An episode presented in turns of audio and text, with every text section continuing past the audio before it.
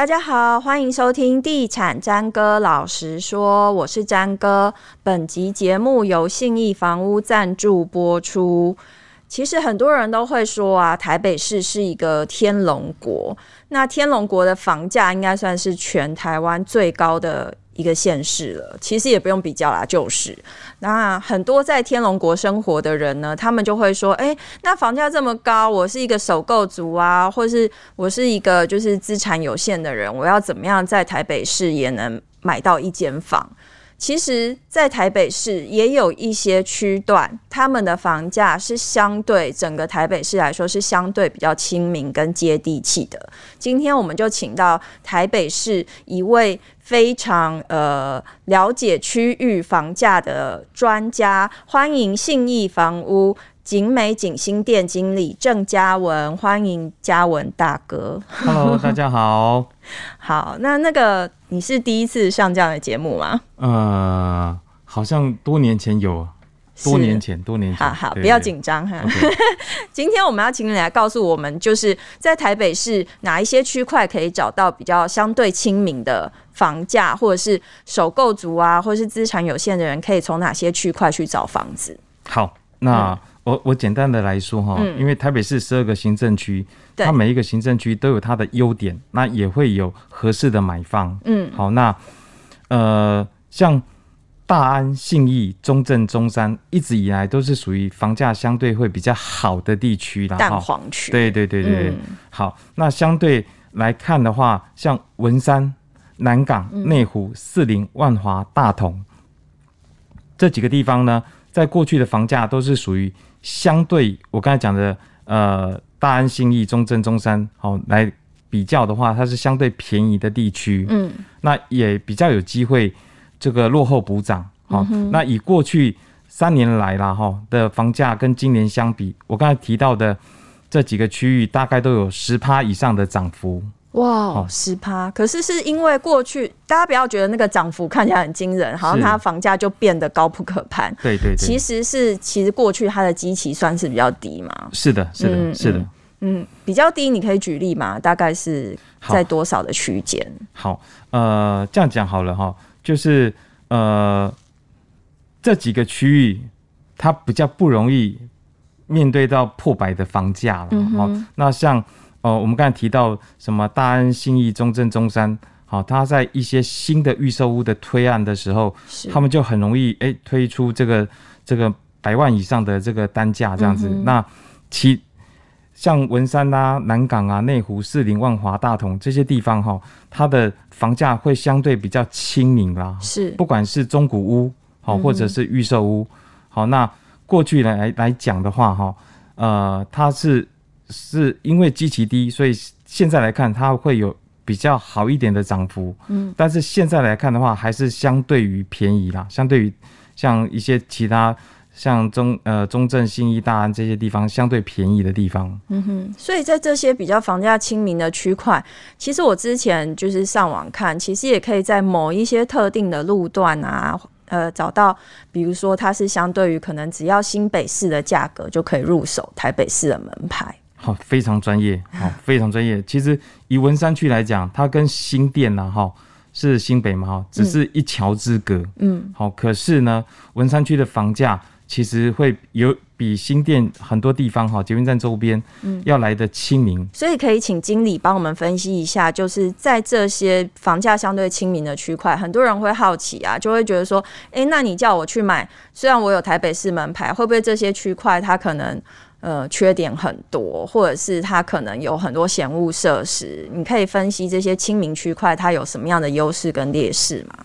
好，那我我先简单的分几个区域了哈、嗯。第一个，我们先来谈文山区。好，好，那文山区它第一个就学校很多，嗯，好，它有四十九间公私立的学校，哇塞，非常多哈，嗯、应该是台北市十二个行政区里面学校最多的，对、嗯。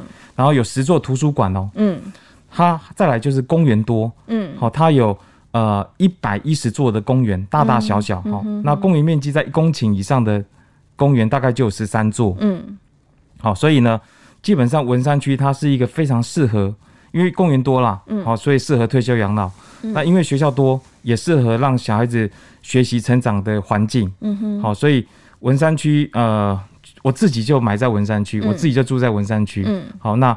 有小孩的时候，他很适合小孩子成长。嗯、那有一天我退休了，我应该也会留在文山区养老。对，养老 还久的啦。对，然后还有什么样的？它这个区块也有，好应该也有它的缺点吧？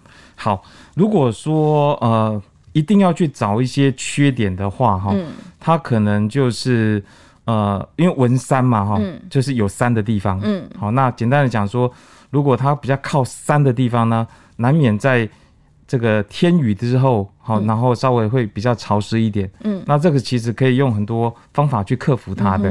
好，嗯，然后再来就是文山区，因为硬要讲缺点了哈，就是因为学校太多了。嗯，好，所以它是比较属于低度商业化。嗯哼，好，因为。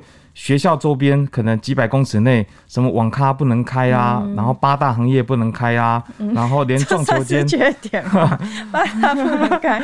硬要讲缺点的话，哦、对，所以它是相对一个比较低度商业化的文教区啦，嗯、文教区。所以简单的讲，就是说，呃，它可能没有那么高。频繁的这个商业行为，嗯哼，好，因为所以喜欢夜生活的，麻烦你去夜生活那一块，就是喜欢单纯居住环境的人，就是会比较喜欢文山区。是的，是的，没错，没错。嗯嗯，好，那还有什么区块是你觉得可以稍微帮我们就是介绍一下？那我来谈一下哈，邻近的像内湖跟南港，好、嗯，它其实相邻两个区域。嗯，那内湖的话，它有内湖科技园区，嗯，南港有。南港软体园区，嗯，那因为有内科有南软，好，嗯、所以呢，这个地方啊，厂商很多，好是，科技的厂商很多，嗯，那相对来讲，它就带动了很多这个就业的机会，嗯，那因为它有很多的就业机会，所以这个地方哈，很多科技新贵的哈，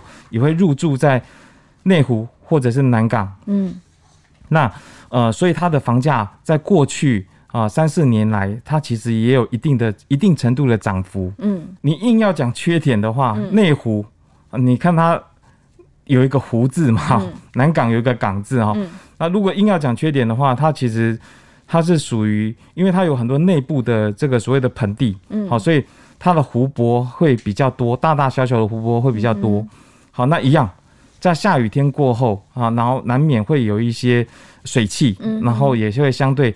呃，可能空气会稍微比较潮湿，啊、这些也可以透过很多方法去解决跟克服的。嗯哼哼，刚才经理提到的，就是比如说内湖南港啊，或是大同万华区，我想要做一个比较简单的补充，就是。内湖区其实，在最近两三年，因为它房价真的已经涨蛮快了，所以其实很多呃，在内湖区的首购族或是资产有限的人，他们就会选择到南港区来找房子。那像大同跟万华区，因为刚刚经理提到，就是它市容比较老旧，以至于它最近其实有蛮多的杜更跟围老案出现。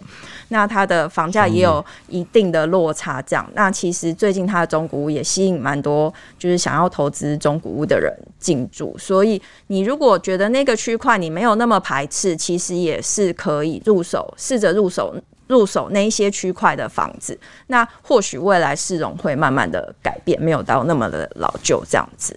是。那如果说我刚刚提到的说，比如说捷运啊，就是可能会成为就是嗯首购族啊，或者是我们通勤族买房的第一要件的话，那您认为就是？有没有捷运通过这件事情？它有没有一个，就是我们有没有一个换一个想法？就是这样的劣势，它不见得就是一个劣势。以文山区来讲，哈，文山区是有两条捷运线啊，一条新店线，那一条文湖线，它其实正好这个一南一北穿越过去，哈，所以以文山区来讲，虽然有两条捷运线穿越，哈，然后但是也是有些地方它是没有捷运的哦，嗯，但是它的房价也会相对不差了，哈。打个比方，比如说文山区的正大，好，正大那一个区块，嗯。它目前是没有捷运，嗯。但是它有所谓规划未来的南环线呐，哈。那再来就是因为它的房价会也不表现不俗，原因是因为它有一个正大附中学区，嗯。好，然后再来就是以木星路来讲，木星路周边、河堤周边然后因为它可以面景美溪，它面这个正大的后山。嗯，它的隐私啊，它的景观啊，都相对会比较好。嗯，虽然他们目前没有捷运，但是它的房价因为有些这样子特殊条件，所以它表现它的房价表现也不俗了。嗯哼，哎呀。因为我有朋友，其实也是买房子买在分别你刚刚举例的正大周边，或者是那个合体从化区那周边。是，那他们看中的其实不单单就是，就他们当时在考虑的，其实不是说捷运有没有通过，而是他们的小孩有没有办法接受很好的教育，以及居住环境好不好这件事情，反而是他们在挑房子的时候的首选。没有错，没有错。嗯、好，所以呃，像正大附中学区。它的范围其实非常的小了哈，嗯、然后再来就是呃木星路那边的河堤的景观宅，它的量提供呃释出的量其实也不会太多，多对。嗯、那最重要就是它有一个呃一般都市里面房屋。呃，比较不容易有的条件就是隐私。嗯哼，好，简单讲，窗户打开来，你面对的是景美溪，面对的是正大后山的山景。嗯，说实话哈，你穿的稍微比较凉快一点，也没有人看得到。嗯，好，其实也没有。除非有人故意在山上啊，哎，偷看，对对对，还要拿望远镜。对对，因为距离比较远。嗯嗯，对。好，所以这也是这些人他们在入住这些区块的时候，他并没有。就是去考量说，哎、欸，交通其实交通也不算真的不发达啦，是就是他可能 maybe 他未来有捷运线，然后公车其实也是四通八达的嘛，对吧？确实，确实，嗯哼，对，所以环境反而会成为这些人的首选。没错，嗯哼。那你刚刚提到说，呃，有一些区块，假设你刚刚提到文山区啊、内湖区、南港区，他们因为可能有靠近水、靠近山，所以它可能会有一些，比如说。中古屋可能会有潮湿的疑虑，那其实潮湿这件事情对很多购屋族来讲，也会是一个在出手房屋之前的一个考量。所以你认为要怎么样去避免买到就是可能潮湿、有可能漏水的房子，在挑屋或是看屋的时候，就要怎样的准备？好。呃，其实我们会蛮建议哈，如果你选择的区域哈，购买的房子是比较靠近山区，嗯，比较靠近湖泊，嗯，或者是日照比较不足的地方，嗯，好，那难免呐哈，在雨季来的时候，湿度会比较高，嗯哼，好，所以蛮建议就是在晴天的时候你要去看一下，嗯，然后甚至像下雨天的时候，你还要再去看看。那这样子才能够了解说，呃，未来住进来之后，在晴天、雨天之后的那个环境，哦，那个你们能不能接受？哎、欸，那我有问题，是就是像前一阵子有一阵子就是一直大晴天都没有在下雨的，专业。那那如果说你们房仲愿意等房客说，哎、欸，我等到下雨天再去看房子吗？哈，这才是重点了哈。说实话，刚才那个环境潮湿嘛，嗯，偏偏这段时间雨下的比较少。嗯，其实你去看任何地方的房子，应该都很干燥，干燥，因为太阳很大。对啊，要不下雨，嗯，不下雨的时候，你根本也看不太出来。嗯，好，那所以我才会说哈，其实原则上啊，靠山、靠湖泊，嗯，或日照不足的地方，它难免在雨季来的时候，嗯，好，会有这样子潮湿的问题。嗯，那简单讲就是。